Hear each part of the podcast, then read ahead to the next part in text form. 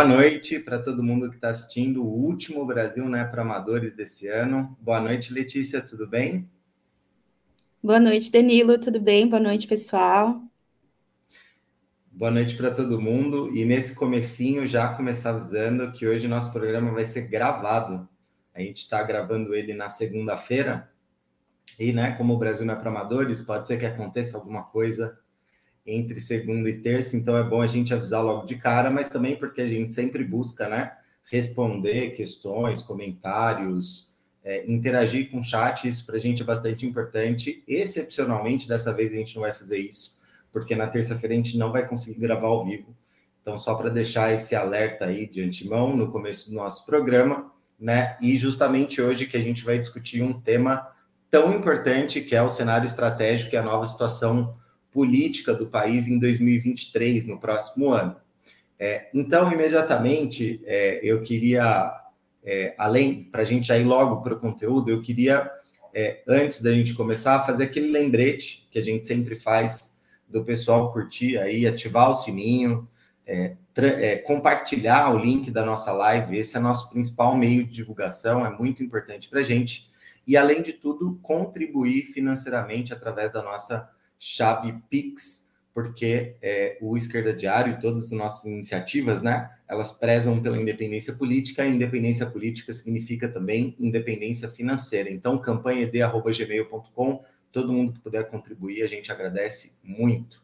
Mas indo diretamente ao programa, Letícia, queria começar com você, para além da gente comemorar aí o tricampeonato argentino, show de bola do Messi, tem uma série de questões importantes para a gente discutir nesse fim de ano, em um sentido também, né? Não que a gente vá fazer uma retrospectiva no programa, mas em um sentido a gente faz uma, é, uma passagem geral por tudo que aconteceu para tirar as conclusões a partir dos acontecimentos desse ano, né? Sim, Danilo, acho que antes de mais nada é importante é, chegar nesse último Brasil na Amadores desse ano, é, agradecendo né, o pessoal aí por ter acompanhado é, as nossas lives, né? A gente é, fez uma série de análises, teve muita gente foi participando, teve é, participantes aí fiéis que estavam em todos os programas comentando, é, deixando saudações, perguntas, etc. É, e a nossa análise de, a nossa análise de hoje ela vai ser é, mais desenvolvida, né? Em base ao que a gente veio chamando de mudança no cenário estratégico do país, né? Ou seja, a gente não está falando de uma pequena mudança política do ano de 2022 para o ano de 2023, né?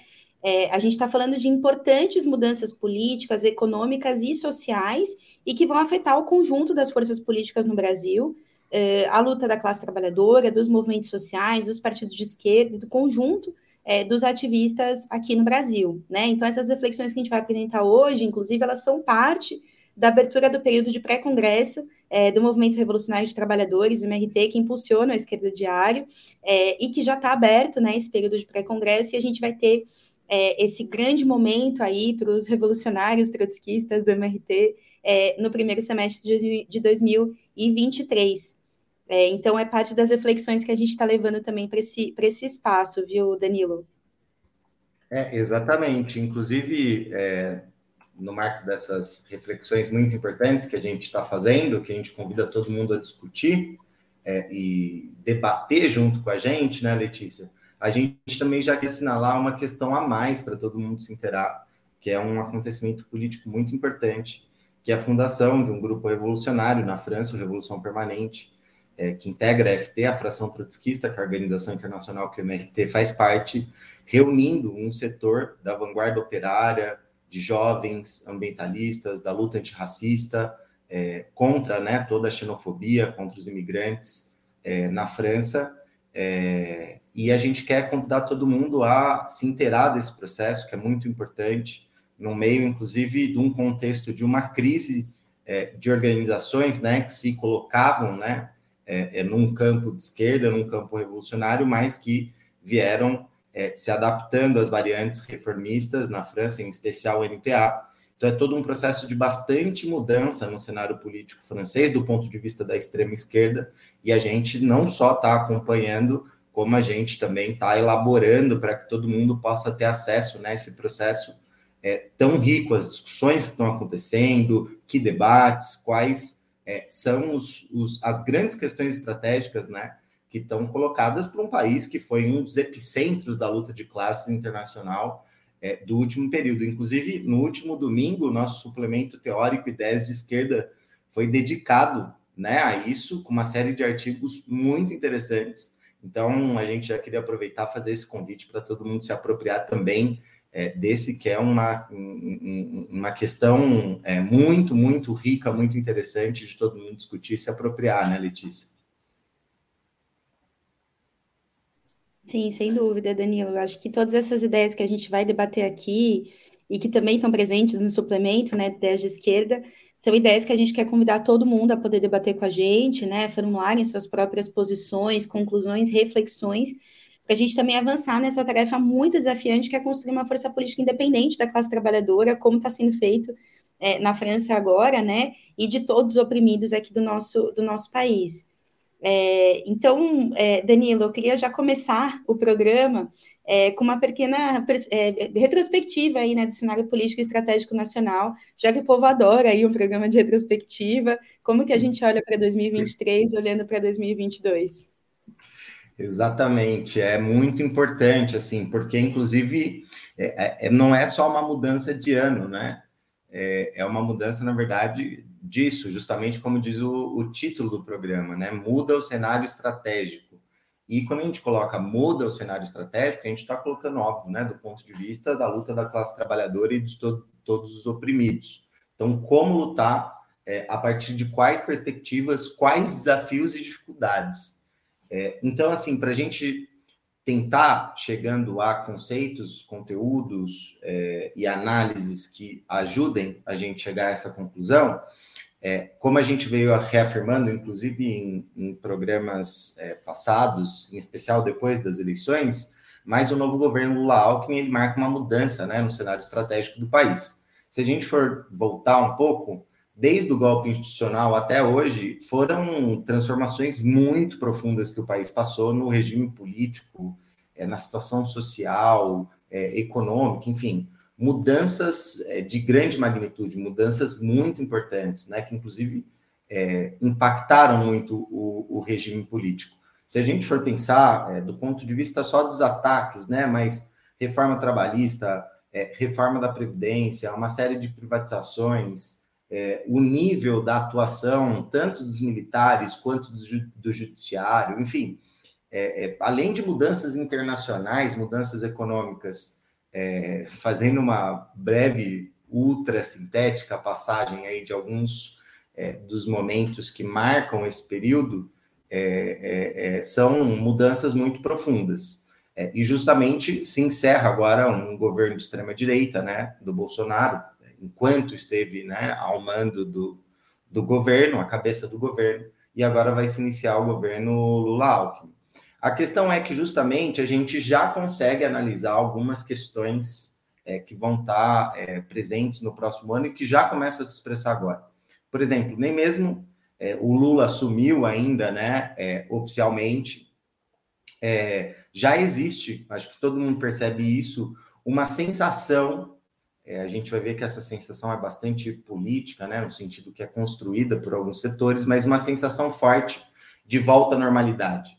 É, e a gente vai desenvolver isso, é, obviamente, essa sensação não necessariamente corresponda ao que de fato é, acontece no país, mas a sensação é, é muito importante, essa sensação de volta é, à normalidade.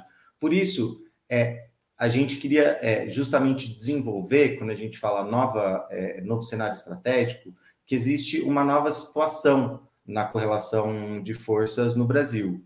Enquanto nos anos do governo Bolsonaro, é, e até antes, como eu tinha dito, já no governo Temer, governo golpista do Temer, com a aprovação de todos os ataques, era uma situação que ela era claramente, claramente é, reacionária, né? Muito reacionária.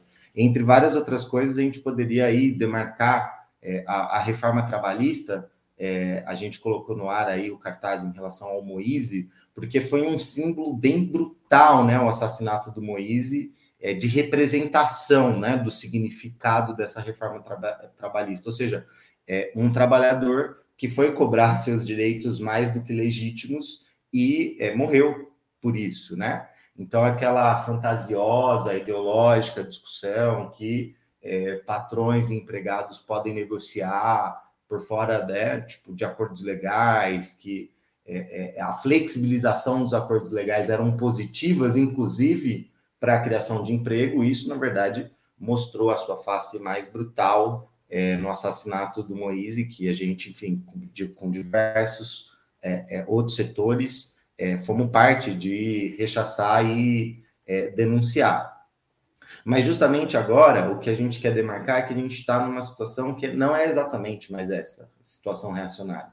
Ela é uma situação transitória, ou seja, de mudança, né? Ainda que não é, é a gente não consiga afirmar de maneira categórica, é, por várias questões, inclusive pelo fato do governo Lula Alckmin efetivamente não ter começado, é, é qual, quais são os contornos dessa mudança, né? Essa, essa situação transitória ela ainda não está, é, é, digamos, com um ponto de chegada, né? com é, um resultado é, mais delineado das suas características no próximo período. A questão é que, justamente, o que pretende, do ponto de vista da das pretensões, é, é, o novo governo Lula-Alckmin é que, obviamente, o governo se estabilize, portanto, buscando é, é, alguma forma de constituição de uma situação que a gente chama é, de não revolucionária. Por quê? É, uma vez que é, a burguesia já não tem aquela mesma força, né? Ou aquele mesmo plano declarado de dedicar o mesmo nível de ataque que teve no momento anterior, inclusive porque vários deles é, já passaram e estão assegurados que vão ser mantidos pelo futuro novo governo é, é, ao mesmo tempo que isso acontece, também não tem justamente, digamos, uma contratendência que seria uma é, ação mais ofensiva do ponto de vista independente da classe trabalhadora para recuperar é, direitos, reverter ataques. Ou seja, se busca, obviamente, em outros momentos a gente é, é, enfatizava isso, né, a preservação de tudo que foi atacado desde o golpe institucional até agora, do ponto de vista de não reverter, e mesmo as, a, as promessas de algumas mudanças, elas são bastante cosméticas, é, é, mas justamente é isso ao que é, o governo Lula Alckmin pretende assentar, né, como é, uma nova situação do país. Mas o que a gente quer justamente é, destacar é que é, uma coisa é o que se pretende, né? Outra coisa é se isso é possível, porque é uma a gente está num contexto de muita polarização, de muita instabilidade, e não é simples, obviamente, é, estabilizar né, é, é, o conjunto do regime político numa situação tão convulsiva quanto a gente vive, né, Leti? Sim, na verdade, enquanto você falava, Danilo, me ocorreu bastante essa questão, né? Daria para a gente dizer, então, que é possível que esse novo momento é, de experiência das massas com Lula, o PT, né, depois de vir de governo Bolsonaro e de uma situação reacionária, dá para a gente dizer que vai ser um processo mais longo e tortuoso de experiência com esse governo? Com certeza, porque é, a questão é o comparativo né, do governo anterior é muito importante. Então, o comparativo na cabeça de todo mundo, setores de massa, setores de vanguarda, é com um governo de extrema direita, ultra reacionário, que é, impôs ataques muito profundos, né, às condições de vida, ataques políticos, ataques democráticos de todas as ordens. É, então, ou seja, só pelo fato de já não ser mais isso, isso em si mesmo, sem que tenha nenhuma outra mudança, já traz essa sensação é, é de normalidade, que inclusive as coisas poderiam ser piores, né? Mas ao mesmo tempo que a gente coloca isso, a gente não descarta é, que pode ter algum movimento, alguma nova situação disruptiva. Isso está acontecendo pelo mundo inteiro, né? O Brasil não é uma ilha diante dos acontecimentos do que está é, é, acontecendo no mundo inteiro. Então, uma organização revolucionária, uma perspectiva revolucionária, ela tem que sempre considerar, na verdade, a possibilidade dessas mudanças é, mais profundas, né, Leti? Sim, inclusive esse tema, né, do cenário internacional é um tema que vai aparecer bastante acho, na nossa conversa de hoje. Mas antes disso, né, eu queria trazer um pouco mais de retrospectiva, porque é muito forte a presença do passado no nosso presente, né, Magrão? Principalmente é, na situação atual que a gente está vivendo, né? Vale apontar, por exemplo, que essa sensação de normalidade é, ela tem consequências profundas, inclusive de aceitar figuras como é o Geraldo Alckmin, né? Que é uma figura bastante particular, que tem uma história é, marcada por, é, enfim, desvio de verba da merenda, né, que foi uma, um escândalo aqui na, no estado de São Paulo, né, muitas crianças que ficaram sem acesso à merenda durante o governo Alckmin, ou mesmo, né, a situação de, do Pinheirinho, né, que foi uma desocupação brutal e violenta que aconteceu em São José dos Campos, é, de milhares de famílias que há anos viviam nesse território e que foram é, retiradas à força é, pela, pela polícia do Alckmin, né? Então, é, essa normalidade, né, entre aspas, ela está envolta de, é, é, é, de tentativas de transformar a, a, cara de figuras como Alckmin, né? Então, ele está agora dirigindo a transição como um defensor da democracia, quando, na verdade, ele tem justamente esse histórico, né?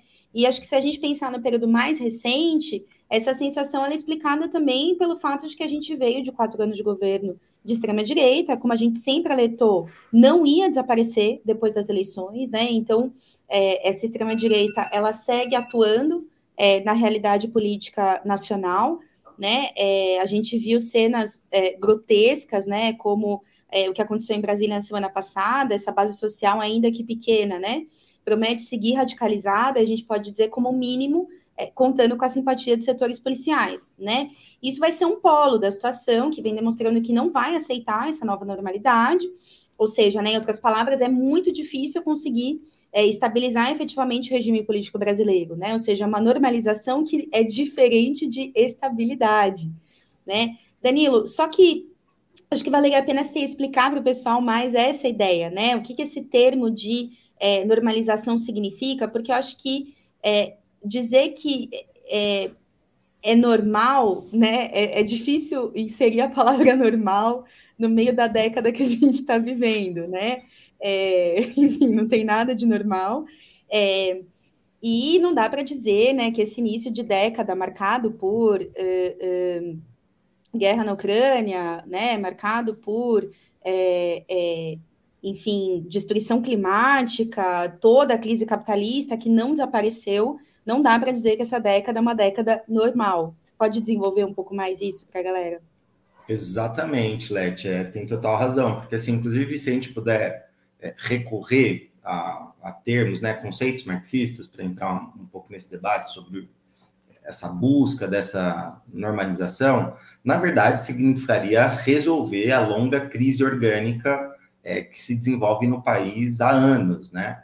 A gente usa esse conceito, inclusive, né, tomando como referência a elaboração do Gramsci. Ou seja, a crise orgânica ela não é uma crise conjuntural que se resolve facilmente, como as inúmeras crises que o capitalismo coloca, ou crises políticas, né?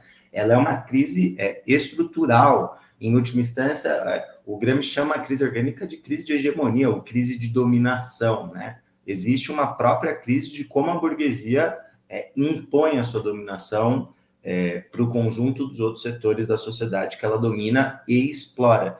Isso a gente no Brasil viu bastante, crise de representatividade com os partidos políticos, com o Congresso, a atuação dos setores bonapartismos, a emergência de um setor de extrema-direita, enfim, tudo isso está colocado.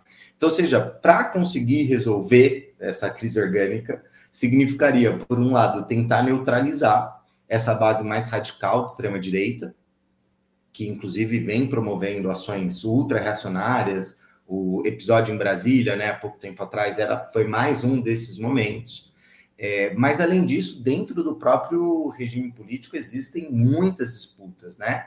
Então, seria também fazer ali uma nova arquitetura, um novo é, arranjo de forças entre diferentes, frações que não parecem querer, é, por hora, baixar a guarda para um, um, novo acordo, né? Basta ver é, por exemplo, como os militares vêm é, é, atuando. A gente já vai desenvolver isso, ainda que não seja num sentido é, de, de, impossibilitar a presença, a posse do Lula, não é esse sentido, mas é de tensionar bastante, é, inclusive buscando outras negociações. mas, para além de tudo isso, para se buscar um, uma, essa resolução da crise orgânica, isso envolve também a aceitação dos explorados, né? É, ou seja, para existir dominação tem que ter também uma parte dela muito importante é, é, uma aceitação que isso ocorra. E para que isso aconteça, pelo menos é, é, um nível de melhora mais substantiva nas condições de vida é, precisa ser sentido, e isso depende é, da economia e do ponto de vista econômico, a gente já vai desenvolver mais à frente. O cenário não é, é, digamos assim, de grandes margens para oferecer uma melhora desse ponto de vista.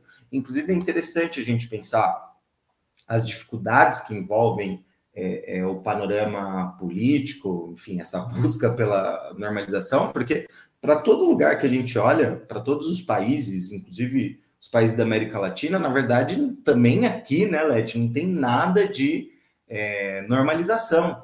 A gente acabou de ver agora no Peru, o Pedro Castilho sofreu um golpe institucional, né?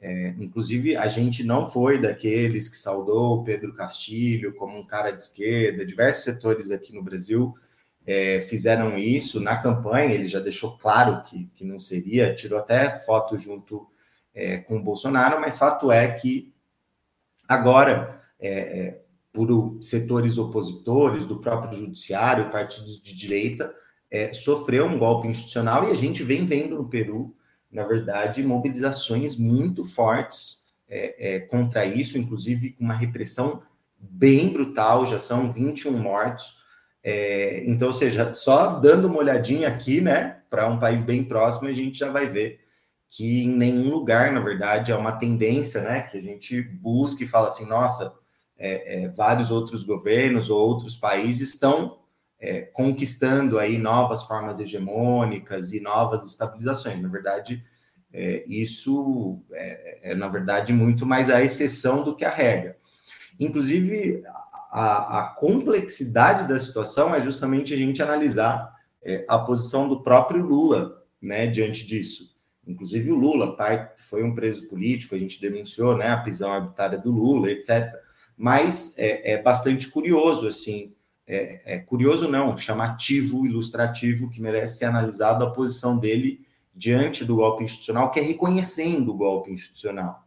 Então vejamos, né? Vamos até ler aqui é, o que diz a declaração oficial do Lula, para a gente interpretar junto.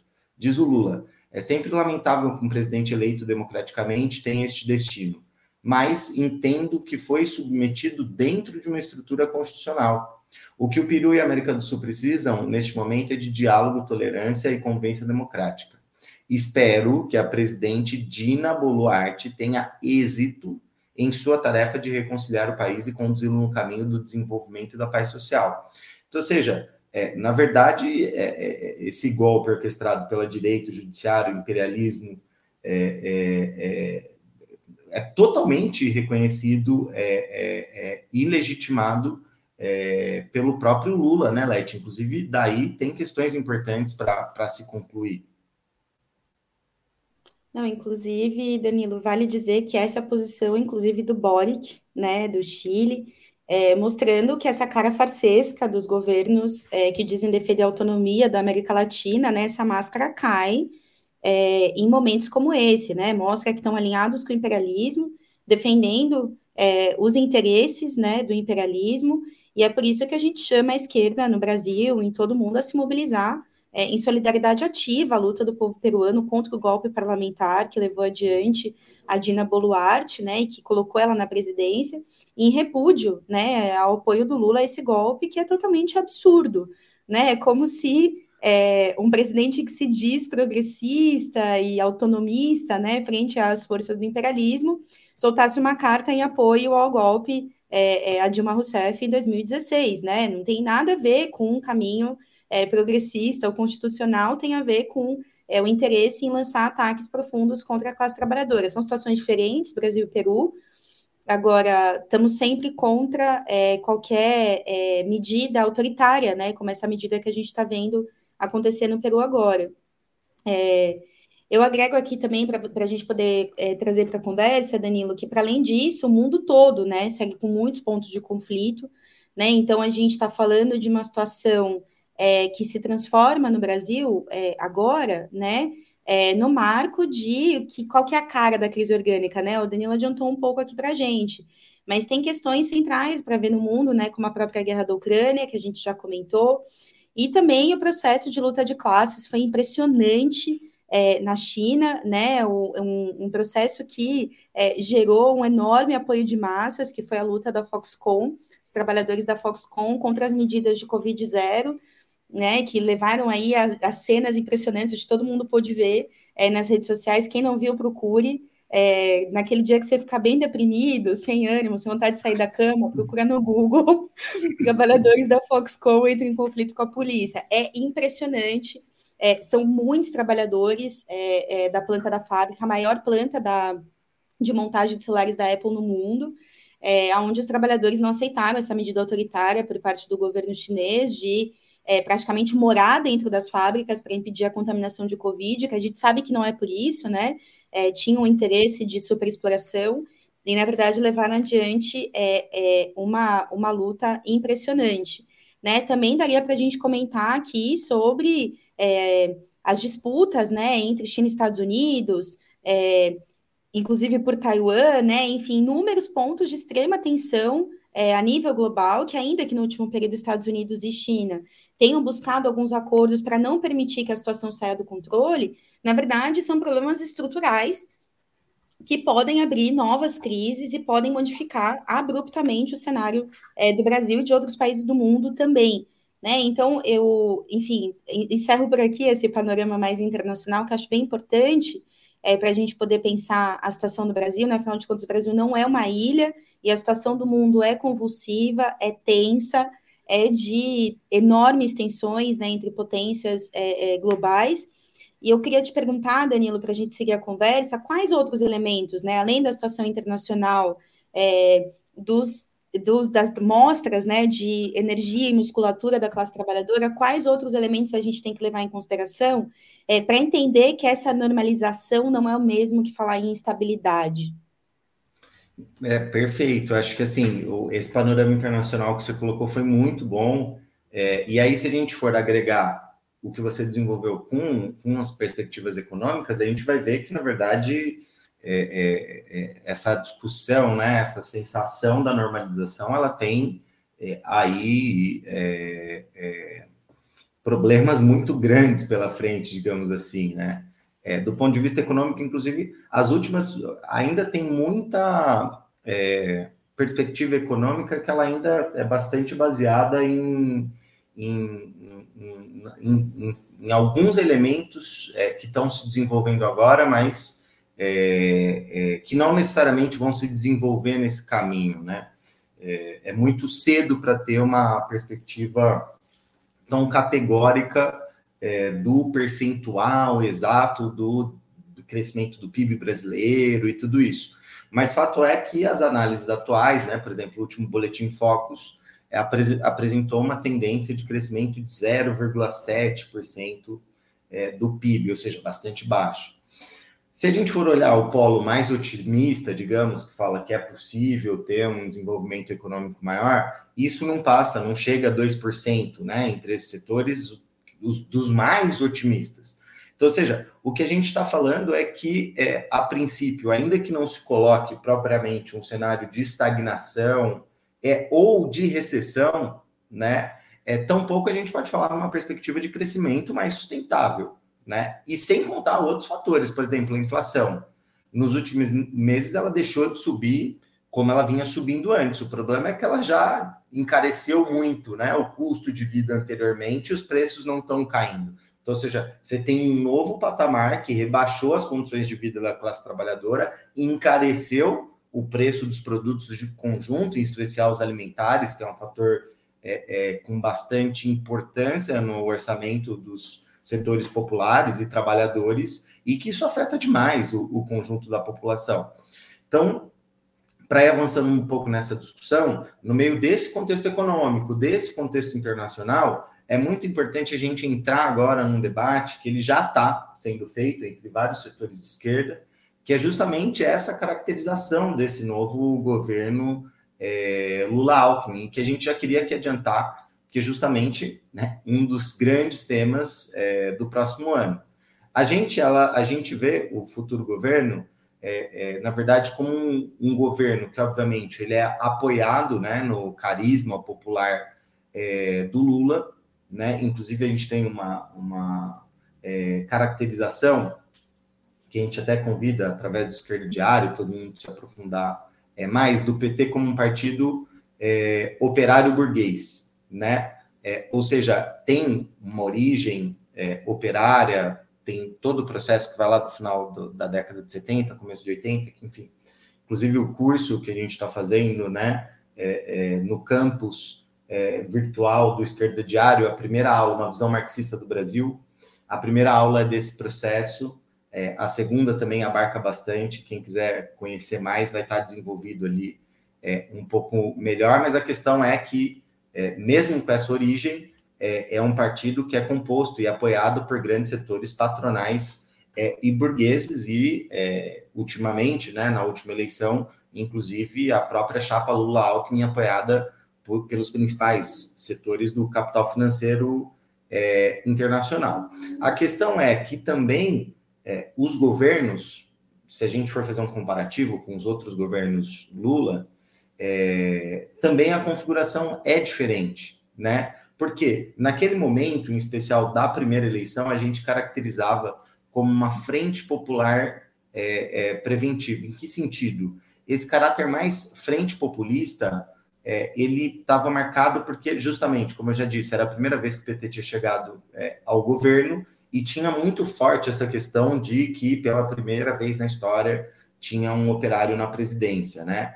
Que, então, ou seja, ainda que desde lá já existiam alianças com partidos burgueses, que inclusive nem começaram é, ali, já vem de antes, mas estavam presentes ali também, é, mas justamente a marca era essa, não eram setores majoritários da burguesia, etc. Então, ou seja, naquele momento, é, as eleições elas é, é, foram inclusive precedidas de muitas ameaças, chantagens patronais, tinha toda uma campanha é, é, de terror da Globo, né? Que é tudo que vocês já conhecem, de volta do comunismo e tal. É, é muito mais forte do que é, a gente viu agora. Agora a gente viu bastante a extrema-direita, né? Com, com esse discurso, mas imaginem que eram os principais meios de comunicação bombardeando isso por todo lado. Então, é, ou seja, daí é, vem bastante essa caracterização, e justamente o que se buscava depois que o Lula é eleito e que ocorre uma aceitação maior em torno da, do, do, novo governo Lula, por uma série de questões que eu já vou falar, na verdade, o que se buscava era, de alguma maneira, se precaver frente a uma situação de luta de classes que vinha se desenvolvendo com mais força no mundo e na América Latina. Né? Para relembrar só dois países nesse, nesse momento, Bolívia e Argentina, passaram por situações bastante convulsivas de esgotamento de um ciclo neoliberal e de fortes mobilizações é, contra isso. Então, num sentido, é, no Brasil, ter o Lula na presidência também favorecia é, para conter de maneira preventiva que processos assim é, é, se desenvolvessem.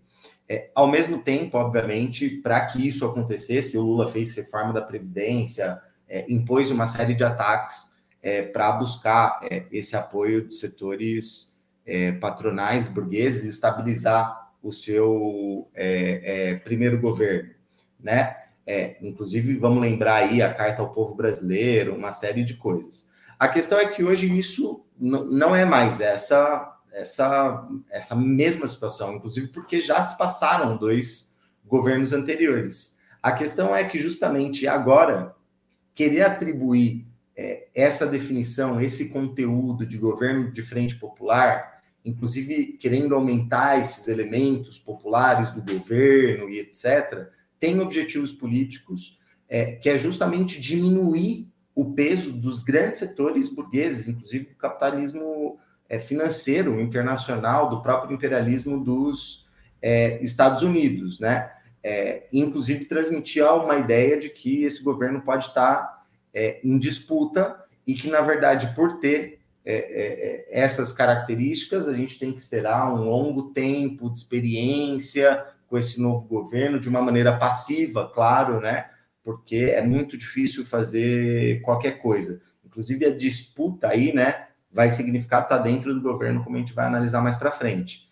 É, então essas é, é, é, tem muita consequência qual a caracterização é, do próprio governo, inclusive ficar fazendo exigências à frente ampla, né? Nesse sentido que eu tinha colocado de disputa para disputar um governo à esquerda, numa, de, de, um ponto de vista conselheiro do governo, é, é, é na verdade, é, é, uma conclusão política que pretende esconder uma adaptação ao próprio governo e não ir, ir organizar de imediato, né? Os trabalhadores, desde as bases, nas assembleias, junto aos movimentos sociais, enfim, movimento estudantil, todos os setores oprimidos, de uma maneira independente, para enfrentar, obviamente, a extrema-direita que, como a gente sempre assinala, vai continuar existindo, mas ao mesmo tempo também querer lutar pela reversão dos ataques que já foram aprovados e que o futuro governo falou que vai manter, mas inclusive avançar, né? Uma perspectiva de é, conquistar novos direitos. Uma consequência já disso é, é, é, e é um fato político bem importante, é justamente o debate. É, nos últimos dias ganhou bastante força aí, é, devido à reunião e à resolução, né? é, da direção nacional do PSOL. É, quem tinha sido é, a ala vitoriosa, né, se era a ala do Boulos, ou a, a mídia noticiava assim, né, a ala do Boulos, a ala da Sâmia, né, é, e qual perspectiva ali teria vencido, supostamente com uma discussão é, é, se seria independente ou não do governo. Mas, na verdade, fato é que é, é, é, essa confusão toda se deu de interpretação, porque esses dois setores, né, inclusive a Sâmia faz parte do MES, é uma corrente dentro de, interna do pessoal, o Boulos está ligado, enfim, com setores é, majoritários da própria presidência do pessoal, do Juliano, do Juliano Medeiros, mas esses dois setores saíram se declarando como vencedores, é, no marco de que a questão decisiva era de que se os integrantes do pessoal eles iam poder assumir cargos no governo, inclusive ministérios, é, mas também, enfim, secretarias, outras coisas. E o que a resolução prevê, quando a gente vai analisar ela na letra, né, é que sim, que sim, é possível é, assumir é, com um porém que, né, que sendo, na verdade, nos casos particulares, que membros da direção é, do pessoal assumindo esses cargos, eles deveriam se licenciar dessa função da direção. A questão é que essa prerrogativa, inclusive, existe né, no próprio é, PT, né, a necessidade de se licenciar da direção para assumir um cargo no governo. Bom, é, mas o que importa é que para ala do Boulos e do Juliano Medeiros, como eu tinha dito, é, essa era a questão fundamental e por isso eles se declararam como vencedores, porque a resolução permite isso. É, ao mesmo tempo, é, ainda que seja um contrassenso total, a resolução diz que essas pessoas podem ser nomeadas, elas têm que se licenciar, mas não, não seria o PSOL, né? Ou seja, seria um membro do PSOL, com provavelmente uma figura importante, né, com visibilidade, etc., que está assumindo um ministério, mas não é o PSOL, ou seja, é toda uma amálgama, né? É, então, inclusive, o próprio mês canta vitória, é, já porque, enfim, de alguma forma, é, é, é, eles querem dizer que foi aprovada uma moção que diz que o pessoal vai ter uma posição independente, né? Inclusive, interessante dizer que essa palavra nem na resolução aparece, mas enfim, é, porque na verdade isso encobre é, o seu seguidismo político da direção majoritária e outros setores cantaram aí a, a vitória do mesmo no mesmo sentido, como outras correntes, como é, a resistência. Mas o fato é que aí, voltando nessa discussão de caracterização do governo, enfim, é, fato é que o pessoal já decidiu por apoiar o governo, compor a sua base no Congresso e vai ter importantes membros em cargos e ministérios, né? Vai estar tá compondo é, setores é, é, do Estado, do regime, é, bastante importante, e aí, justamente, no marco dessa caracterização, né, desse futuro é, é, governo. Bom, Lula Alckmin, Lula Alckmin é uma figura é, neoliberal, talvez uma das principais é, que tem no país, ou seja, claramente é, com essas características que a gente estava desenvolvendo antes, né, Lete? Sim, Danilo, tem tudo a ver justamente essa, essa caracterização, esses movimentos né, que a gente está vendo é, por parte de setores da esquerda decidindo não terem uma oposição independente, né? Esse governo Lula Alckmin, acho que é parte é, do que a gente justamente está pensar é, do futuro do Brasil em 2023 e quais são os desafios que estão colocados para a gente, né? Ou seja, vai permanecer existindo uma crise orgânica, como a gente veio definindo, que se expressou com mais força é, a partir de 2013. É, inclusive, já que você falou do campus virtual, é, fazer mais uma propaganda que a gente logo vai sair com uma aula especial sobre junho de 2013. Então, quem quiser se inscrever lá no campus virtual, saber mais dessa história, não foi o início da extrema-direita, é, foi um enorme e poderoso e potente processo de luta de classes, que inclusive é, é, abriu alas, né, a juventude abriu alas para o movimento operário na onda de greves é, recorde é, desse, desse século, né, então, enfim, é, essa crise ela, ela estoura ali, né, ela se expressa com mais força ali, já com respostas por parte da classe trabalhadora e da juventude, e tende né, a que esse, esse, essa característica, que não é uma característica só do Brasil, é do mundo, né, é uma crise do sistema capitalista, que ela não morra, né, ela vai continuar se expressando de distintas formas dentro do nosso país e, e, e fora também, né, então é, para a resolução dessa crise, seria necessário níveis de recomposição econômica que não estão colocados, né, nem internamente, nem no cenário internacional. Por efeito comparativo, por exemplo, os dois grandes momentos, entre aspas, né, do regime de 88, onde se expressou uma hegemonia de maior fôlego, é, com estabilidade social, né, foram no plano real, é, nos primeiros anos é, é, é do regime, né, e depois, é, com maior fôlego, né, o próprio lulismo, né? É, a força desses dois momentos permitiram para o FHC se reeleger para o segundo mandato, ainda no primeiro turno, e para o Lula não só sair com melhores índices de aprovação da história, como depois fazer a Dilma como sua sucessora, né? Ou seja, é uma é um nível de estabilidade muito grande, né, Danilo? É, em relação ao FHC, foi decisivo grandes investimentos de recursos do imperialismo nos Estados Unidos, é, que buscou em contrapartida né, a aplicação de um programa neoliberal, que foi é, as primeiras ondas importantes de privatizações né, que a nossa geração viu acontecer, e que também foram enfrentadas com várias lutas, né? E já no lulismo, um ciclo de super commodities que foi fundamental para que se conseguisse passivizar o movimento de massas, ao mesmo tempo que aumentava exponencialmente os lucros de grandes setores burgueses. É, é, então, portanto, do ponto de vista material, ou seja, econômico, hoje é muito difícil encontrar quais serão os pilares é, para solidificar, para edificar uma nova forma de estabilização que possa inaugurar um momento novo no regime político, né? Sempre permeado de muitas crises e disputas.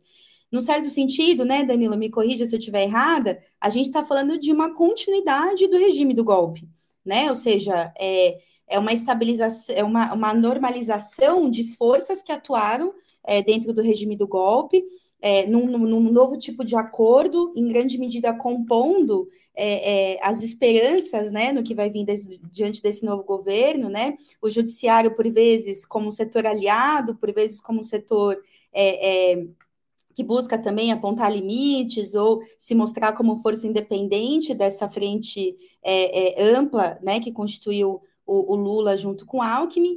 É, é, e aí, né, obviamente, tem como obstáculo para constituir novas formas de consensos de massas essa enorme polarização social é, que marca também né, o, o, o, processo eleitoral. Se a gente não sai de um processo eleitoral tão pouco normal, né? É, acho que nunca vimos um, uma, uma, um resultado tão apertado como que saiu na urna desse ano, né? E não é só a urna, né, gente? A gente vê sintomas dessa polarização é, por todos os lados. Então, uma polarização que tem expressões no regime político, que é atravessado por dois bonapartismos, judiciário e militar, que ora buscam pactuação né, para evitar desestabilizações maiores, ora entra em uma rota de colisão em busca dos seus próprios interesses, né, inclusive representando forças distintas do imperialismo é, é, estadunidense. Então, disputam também a localização de um poder moderador, depois de uma crise de legitimidade que atingiu grandes partes dos partidos e instituições do regime.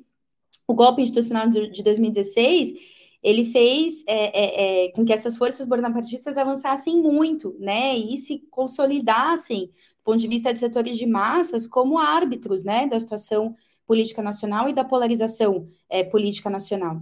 É, é, inclusive atingindo um grau aí de ativismo político que não dá para retornar é, às condições anteriores, né? Então, essa nova normalidade que se pretende é, é, constituir, né, e que de parte dela vão fazer várias forças do regime, inclusive a mídia burguesa, né, tentando transmitir uma espécie de normalização da situação nacional, ela se apoia ainda sobre esses é, é, bonapartismos, né? Um deles, o próprio bonapartismo judiciário.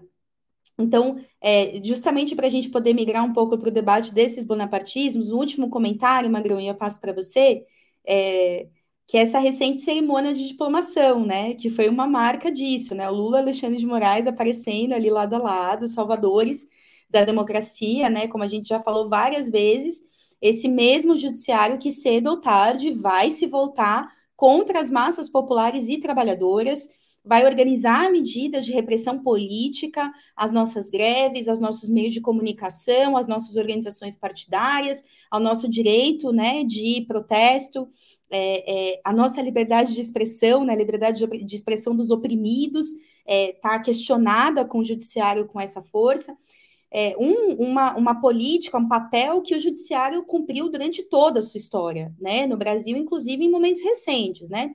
E o tema dos militares, né? E aí eu queria puxar para ti, Danilo, para você poder comentar um pouco, que tem estado bastante no centro das tensões atuais e futuras, né? Queria que você comentasse um pouco disso. Gente, o, o Danilo está rindo aqui porque a gente é muito amigo e eu chamo ele de Magrão. E aí, às vezes, eu escorrego e chamo ele aqui é, que era para ser o Danilo, mas é o Danilo, tá, gente?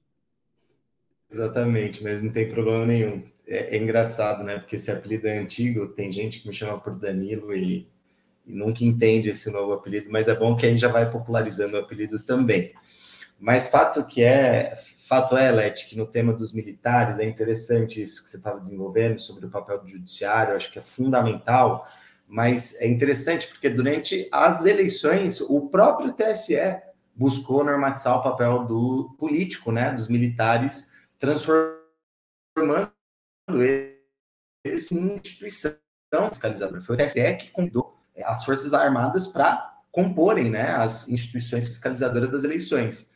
Então, ou seja, ao mesmo tempo que eles querem limitar o raio de alcance dos militares, das Forças Armadas, é, em função das é, é suas próprias é, é, prerrogativas, eles também negociam e abrem espaço para esse setor ganhar mais poder no regime político.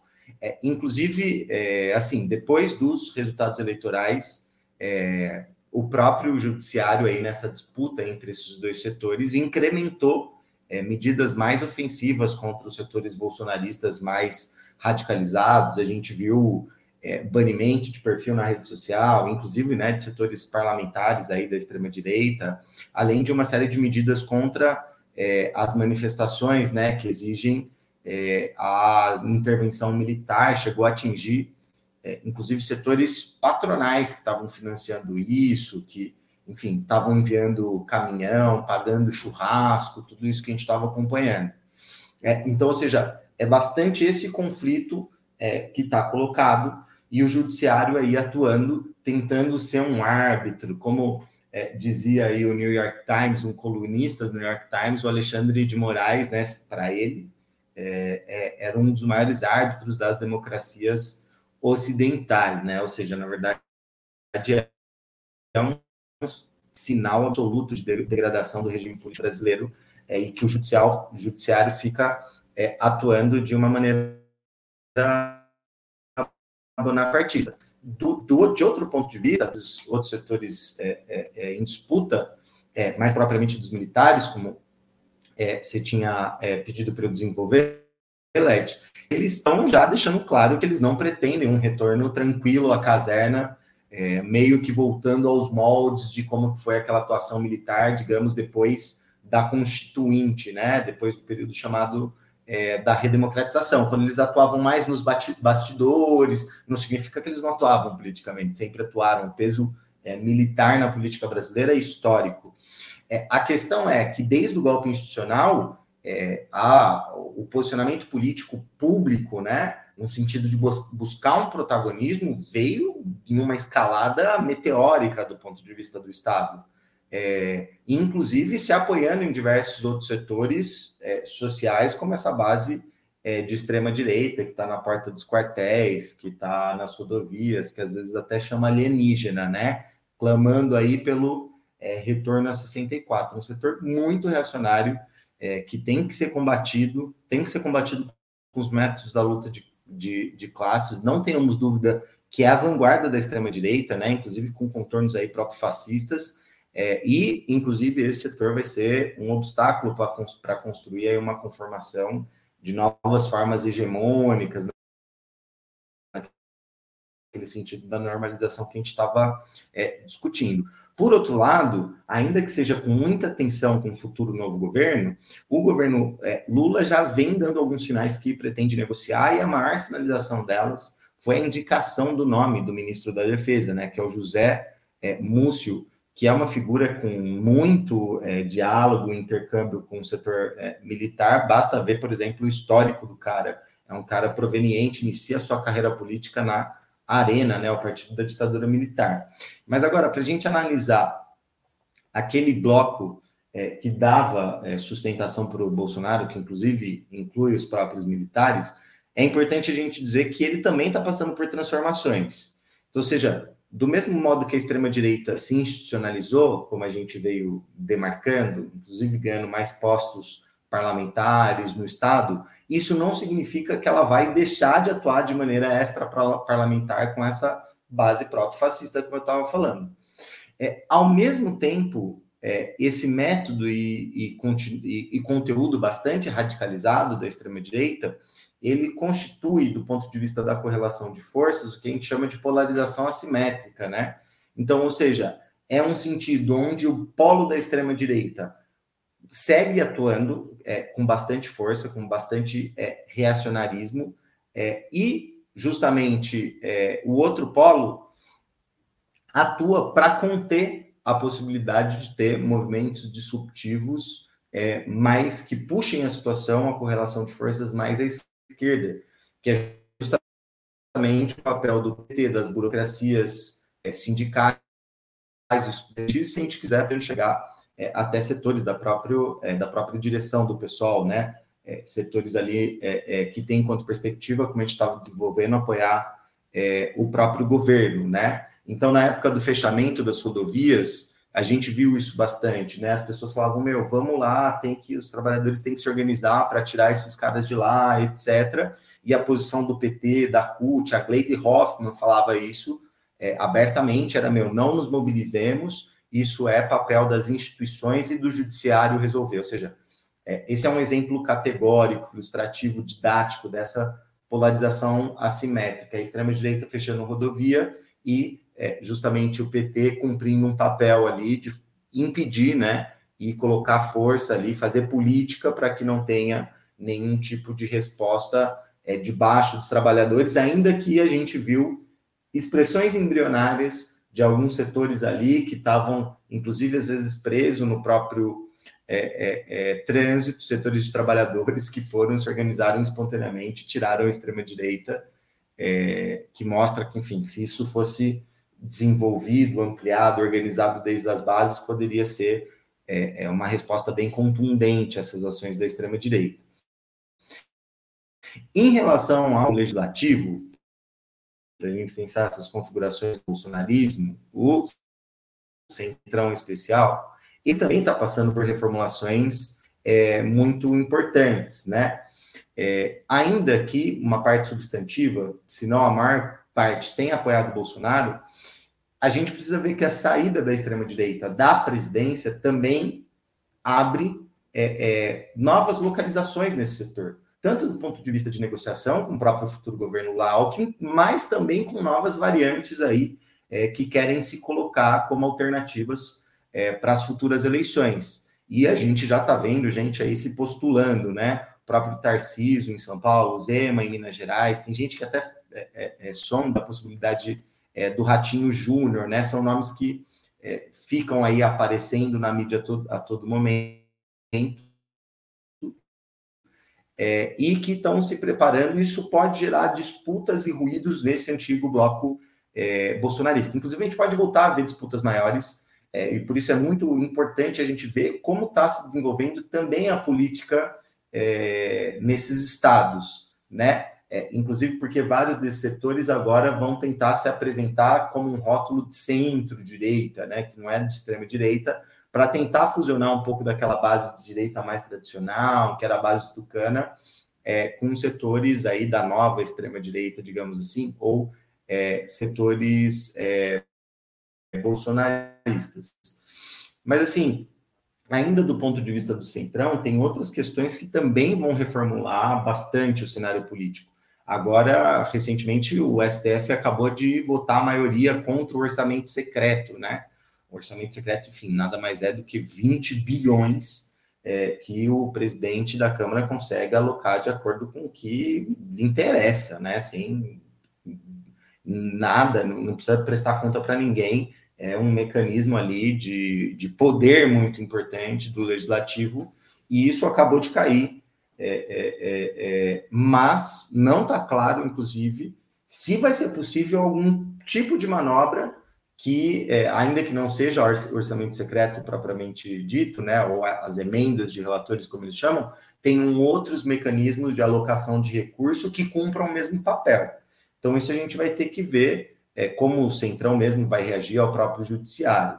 Né? Mas fato é que, olha o nível das transformações para a gente vendo. O próprio PT, PSB, PCdoB já estão com um acordo selado pela reeleição do Lira é, inclusive, isso faz parte das negociações da, da PEC é, de transição, ou seja, aquela antiga base legislativa que o governo Bolsonaro se apoiou, se apoiou muito para governar, é, já está mudando bastante, inclusive chegando ao acordo do Lula, né, Leti? Sim, Danilo, acho que um comentário importante, é, rápido, que eu faria em relação a, a essa questão é que a gente vem remarcando o tamanho da instabilidade, né, que está colocada a nível internacional, no marco de uma crise orgânica.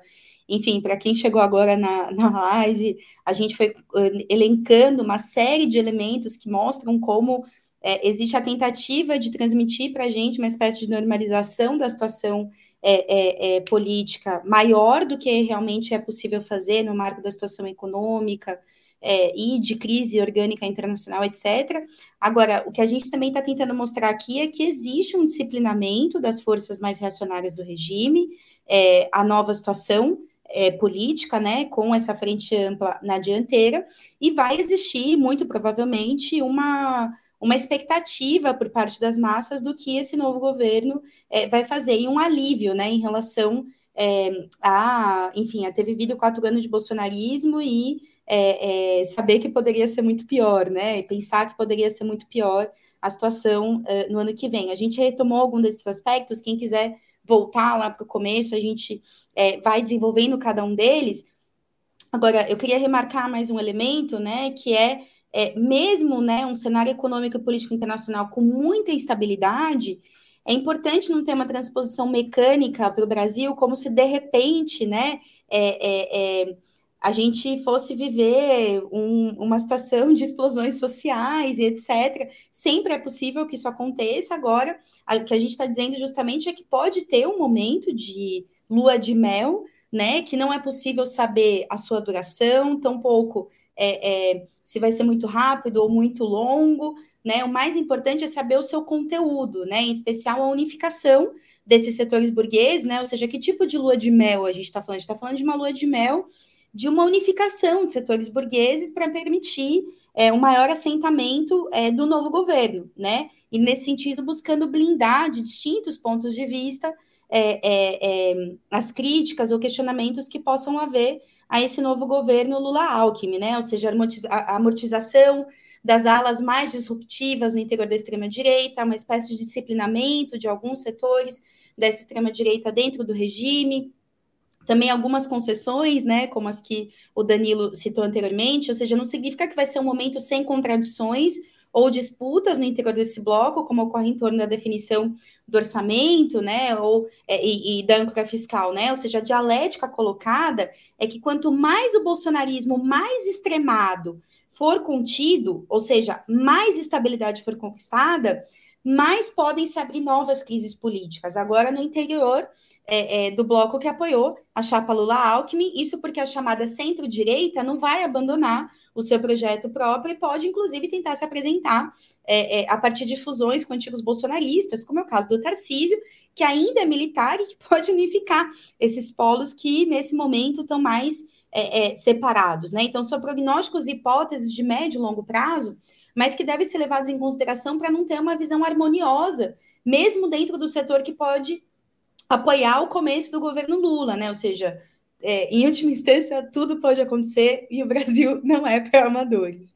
E do ponto de vista do impacto de massas, no âmbito econômico, um auxílio permanente de 600 reais, que é o que parece vai se efetivar, né, ele tende a conter, pelo menos inicialmente, movimentos mais disruptivos, é, dos setores mais precários, né? A gente viu isso acontecer durante o governo é, é, Bolsonaro. Então, é possível que exista, com quantidades diferentes, né, e valores diferentes no curso do, do, dos quatro anos, mas esse, esse valor, ele várias vezes foi usado como mecanismo de fazer processos de luta voltarem para casa, né, Danilo? Então, é possível que existam outras pequenas concessões que sejam vistas como conquistas, é, como a inclusão de alguns direitos para entregadores, né? O Lula veio prometendo isso, fez um vídeo especial de campanha para isso. Era um vídeo que buscava bastante conciliar, né, entregadores e patrões. A gente sabe que essa conciliação é absolutamente impossível, mas podem vir é, concessões aí. É, ainda que né, seriam concessões que não alterariam o marco geral da reforma trabalhista, né, da reforma da Previdência, e menos ainda que sirvam como entrave para esse tipo de trabalho precarizado, uberizado, né, que é, em última instância, a grande novidade da crise é, capitalista para poder garantir os lucros da burguesia, né? O advento é, da burguesia no nosso, no nosso tempo né, é a uberização do trabalho como uma das formas da precarização, né? Ou seja, é, não vai ser tão simples fazer com que é, é, a, os empresários abram mão desse tipo de, de ferramenta de precarização, e tampouco é, é o que o Lula quer, né? A gente sabe que é, a perspectiva aí é uma perspectiva de conciliação.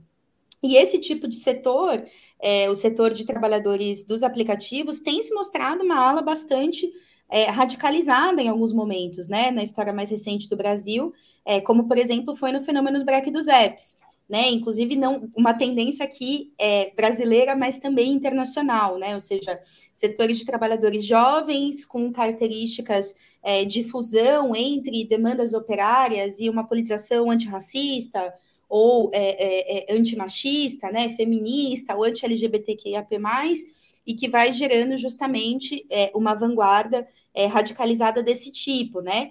Da mesma forma que a terceirização do trabalho, né? A terceirização que é importante sempre lembrar, tem é, é, é cara de mulher e pele preta, né? Uma terceirização do trabalho que é, tem sido, né? É, também um dos tipos de alvos da precarização, desses tipos de working poor, né? Que foram pilares do crescimento de empregos no lulismo, e junto né, com a uberização regulamentada, podem ser carro-chefe do petismo para setores mais precários da classe trabalhadora e oferecendo é, é, é, concessões nesse terreno, né? É, inclusive bruscamente aproximar esses estratos da sua política, já que são tão é, é, pertencentes a setores tradicionais que o PT possui relações históricas. Então, são, são setores radicalizados agora, são setores que talvez sejam os que concentram mais expectativa também, né, nesse governo. Inclusive, é interessante notar que a gente viu primeiras greves, né, e mobilizações é, é, dessa, dessas categorias justamente agora, né, a gente teve um processo de luta de terceirizadas, é, em especial nas universidades, primeiro na Unicamp, depois na FMG, na UFRN, isso talvez possa ser é, uma tendência que está apontada aí e que a gente tenha que seguir acompanhando, explorando, participando ativamente é, de cada um desses, desses processos de luta. E do ponto de vista das questões políticas, o Lula promete uma série de medidas, né, Danilo, que vão contribuir é, para o sentido de retorno à normalidade, né? Revogação de dispositivos infralegais contra o desmatamento, criação do Ministério Indígena, né, é, suspensão de decretos de sigilo e campanha de vacinação, são medidas executivas e que não dependem de aprovação do Congresso, ou seja, ele pode implementar numa canetada, né, com nenhuma delas significando qualquer mudança estrutural também, né, mas que tem um impacto de massas, é, em especial no progressismo, se são efetivadas, né, porque justamente são é, é, ligados a demandas e a, e a tensões políticas que marcaram muito o enfrentamento ao bolsonarismo, né? Então, as negociações em torno da governabilidade, elas podem impor escolhas e ritmos diferentes em torno é, de algum desses temas. Diz aí, diz aí, Danilo, o que você tem para comentar de tudo isso. Não, exatamente. Isso vai, vai gerar muitos impactos, né? Você tava, você chegou a comentar ali sobre é, as primeiras expressões que começam a acontecer de greves terceirizadas nas universidades, tal. Acho que no interior disso que você estava desenvolvendo, também é muito importante a gente tentar é, analisar um pouco das tendências do movimento operário. Então, óbvio, não dá para fazer futurologia, depende de muita coisa. Se o cenário econômico muda abruptamente, como a gente está falando, tudo muda. Mas, assim, inicialmente, o que a gente poderia colocar para apontar um pouco o sentido da reflexão? No primeiro governo Lula, primeiro e segundo, a gente poderia dizer, existia muito esse sentido de se organizar e fazer greve para disputar os rumos do nosso governo, né? Setores que eram ali mais base do próprio petismo, é, é, com uma concepção, em alguns setores em especial, né, mais tradicionais, do funcionalismo público, é, colocando e expressando uma subjetividade assim. Mas isso, óbvio, também num contexto de um ciclo econômico totalmente diferente, né? Então, ou seja, essa combinação de fatores fez com que é, tivesse um ciclo ascendentes, é, de greves é, bastante importantes. A questão é que o cenário não é mais esse, né? Inclusive, a gente vem de um governo de extrema-direita e, como a gente disse, o comparativo é importante. Então, tem, inclusive, o próprio PT semeia isso, suas burocracias semeiam isso, é que se os trabalhadores se mobilizarem e fizerem alguma coisa, eles vão estar desestabilizando o país, logo vão estar desestabilizando o governo, logo vão estar contribuindo para a extrema-direita voltar é uma lógica completamente é, contra a luta. Inclusive, é, você fez um convite em relação à aula que a gente vai ter no campus é, virtual sobre as jornadas de junho. É, ano que vem vão ser 10 anos das jornadas de junho, e elas, obviamente, eram um movimento policlassista, com contradições, tudo isso, mas foi, foram mobilizações que se iniciaram por demandas legítimas, né? Demandas sociais, e que o petismo faz uma campanha brutal contra, não só porque era contra o seu governo, mas também porque era processos de luta, né? E é importante bloquear qualquer perspectiva desse ponto de vista, uma vez que agora é o PT, PT novamente que vai estar no governo. Daí, desse ponto de vista, para a gente analisar as tendências, o fator burocracia sindical, que muitas vezes a esquerda finge não existir, é chave, né? Porque esse setor, justamente, é a polícia do movimento operário, é, se quiser usar uma expressão clássica do marxismo revolucionário, atua para conter e impedir que processos ganhem força, se generalizem. A burocracia sindical está assumindo uma nova localização é, é, do ponto de vista estatal também do regime. É um fato que no golpe institucional eles tiveram, digamos assim, o seu peso rebaixado, né? Tiveram uma série de ataques, inclusive contra essas próprias burocracias, o próprio imposto sindical, etc. Porque a burguesia queria ataques muito concentrados e a burocracia, por mais que ela seja aliada da, da burguesia, que ela traia os trabalhadores, ela também faz parte das negociações e quer o seu quinhão nos negócios. Então precisava tirar aí, digamos, esse é, é, essa etapa mais do processo de ataques é, é e justamente o papel dessas burocracias sindicais é, é, veio diminuindo bastante de 2016 até aqui. Mas justamente o Lula vem fazendo movimentações bem concretas para reincorporar seria muito, né? Mas para dar um novo prestígio, uma nova localização para esses setores, é, justamente porque a burguesia, inclusive, não pode prescindir da sua polícia no movimento operário, ainda mais numa situação social difícil como vive o Brasil, né?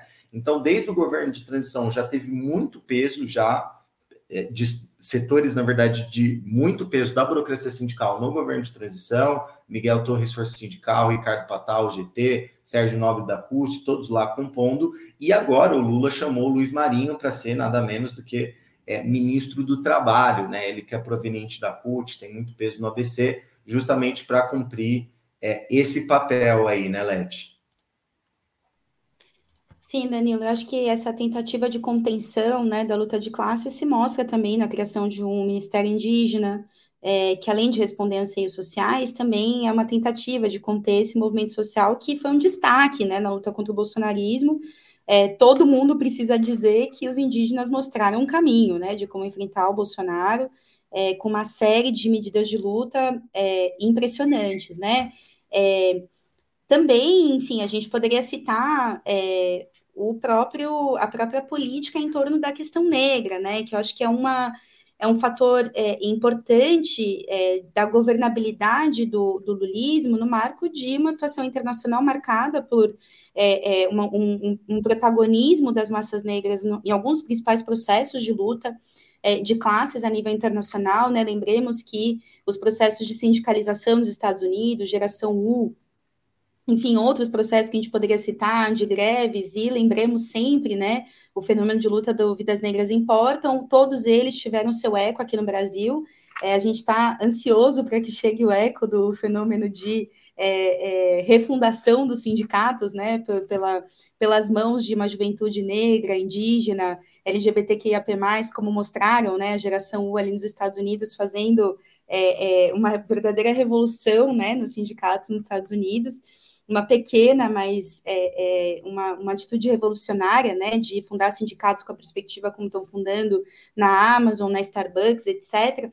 Ou seja, tem sido parte também do, do, do da política do governo do PT, no marco de um enorme giro à direita que o bolsonarismo significou para a questão negra, com ameaças de é, retrocessos históricos, né, como era a tentativa de é, é, é, revogar a lei das cotas, o excludente de licitude, né, redução da maioridade penal, ou seja, uma série de tentativas de é, é, giros à direita do ponto de vista da questão negra que é, também vai ser importante por parte do, do, do novo governo, né, é, tentar encontrar formas de é, oferecer é, concessões que também contenham esse processo de luta aqui no Brasil, que vem, né, não só de uma influência internacional, mas de tentar responder a todas essas ameaças é, horrendas por parte é, do bolsonarismo.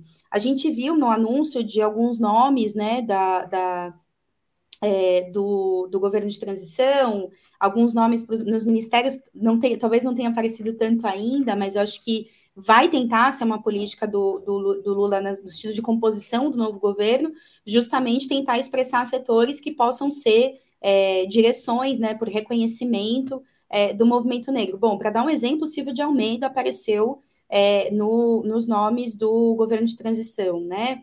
É, em, além dele, né, outros, né, Douglas Belchior, Aniele Franco, ou seja, uma tentativa justamente de associar o seu governo a uma espécie de transformação do ponto de vista das massas negras. O que não é tão difícil, porque o sentido que estava dando o bolsonarismo era muito reacionário, mas ao mesmo tempo a questão negra ela está no centro é, dos elementos que tem a ver com é, a implementar ataques na situação nacional no Brasil, né? Então, quando a gente fala de uberização, terceirização, reforma trabalhista da Previdência, não à toa o grande símbolo, né? Quando a gente vai falar de reforma trabalhista e da, da negociação direta com o patrão, é justamente Moisés, né? A questão negra está no centro justamente é, de todos esses ataques.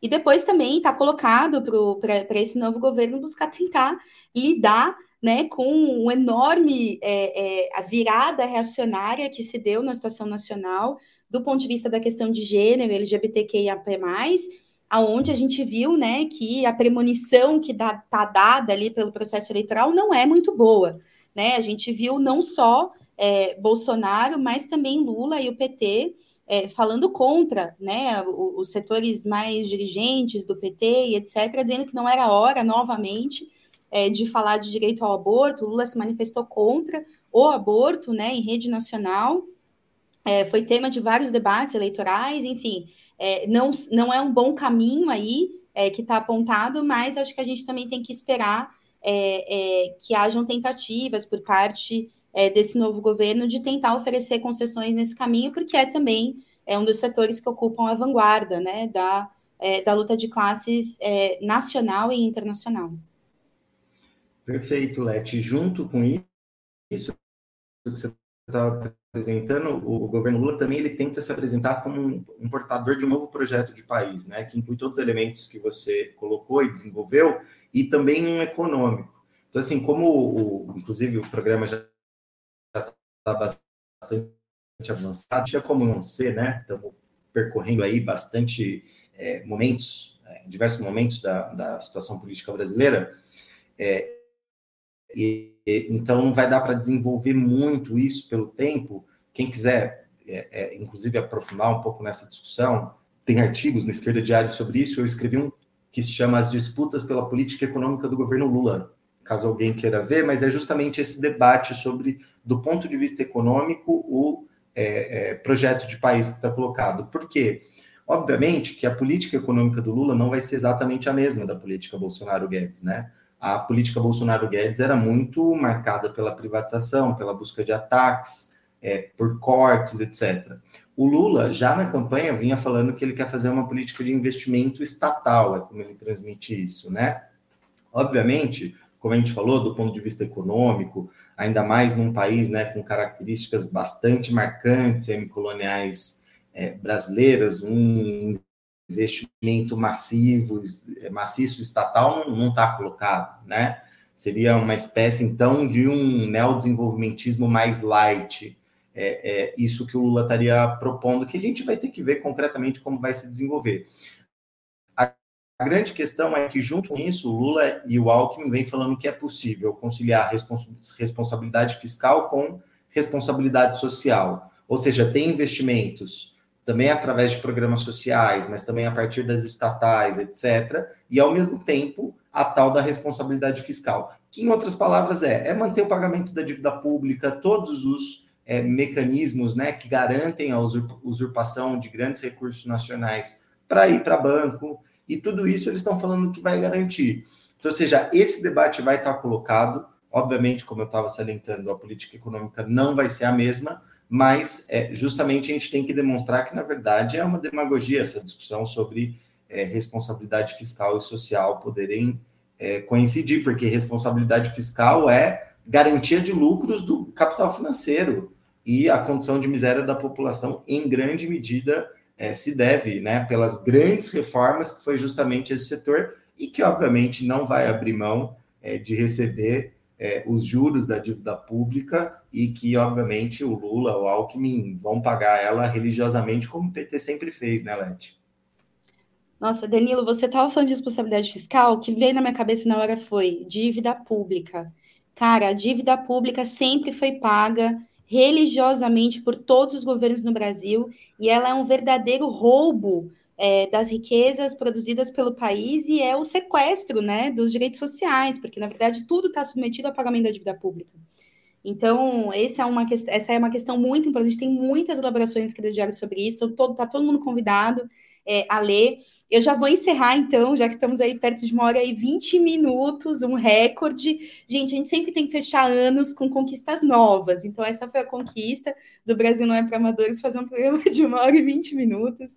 É, então, gente, fechar aqui dizendo né, que todo esse, esse debate que a gente fez hoje é para dizer, para a gente poder pensar né, que, frente ao que foi um governo de extrema-direita, está aberta uma discussão importante é, na esquerda sobre como se posicionar né, frente ao futuro novo governo. Ou seja, diferente do que dizem né, os defensores da adesão ao governo, essa política não é uma condição para combater o bolsonarismo, pelo contrário, né? Pagamento da dívida pública, entrada dos militares no governo, tropas brasileiras no Haiti, é, os incontáveis handshakes ali com é, é, é, setores da direita é, e, da, e dos, da, dos, patrões, né, são políticas que só serviram para fortalecer a extrema-direita ao longo de toda a história recente. Por isso a gente faz é, e fizemos né, um chamado aos militantes e eleitores do PSOL, é, que a gente vai mandar aqui no link, depois a gente vai deixar aqui linkado na descrição do vídeo, defendendo uma esquerda independente do governo, diferente é, uma, uma, esquerda independente desse governo de frente ampla, desculpa, e dessas alianças com a direita, né, para poder combater o bolsonarismo e as reformas, esse é o caminho que a gente precisa trilhar, né, a ideia de que frente ao bolsonarismo, é, é, seria uma necessidade, uma espécie de frente ampla, uma ideia completa, completamente farsesca, né? Porque para defender a ameaça da extrema-direita não dá para aderir ao governo Lula-Alckmin com setores, setores da direita, é uma armadilha total, justamente para todos os que querem de fato derrotar a extrema-direita com luta, com mobilização, com greves, com assembleias de base, né, que são os verdadeiros caminhos onde a gente consegue apresentar a perspectiva da nossa classe, da juventude, das negras, negros, indígenas, LGBTQIAP+.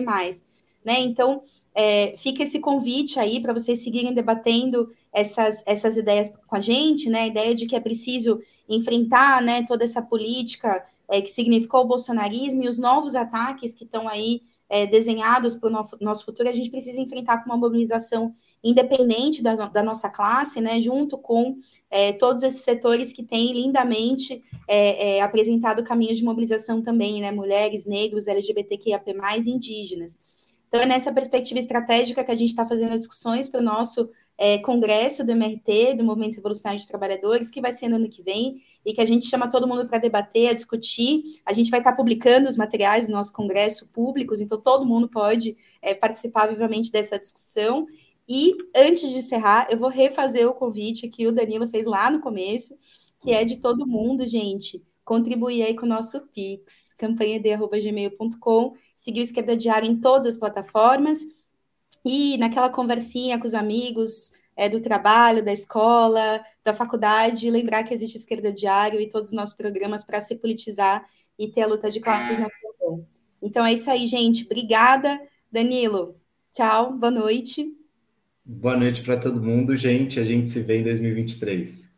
Aê! Até 2023. Tchau, tchau, gente. Thank you.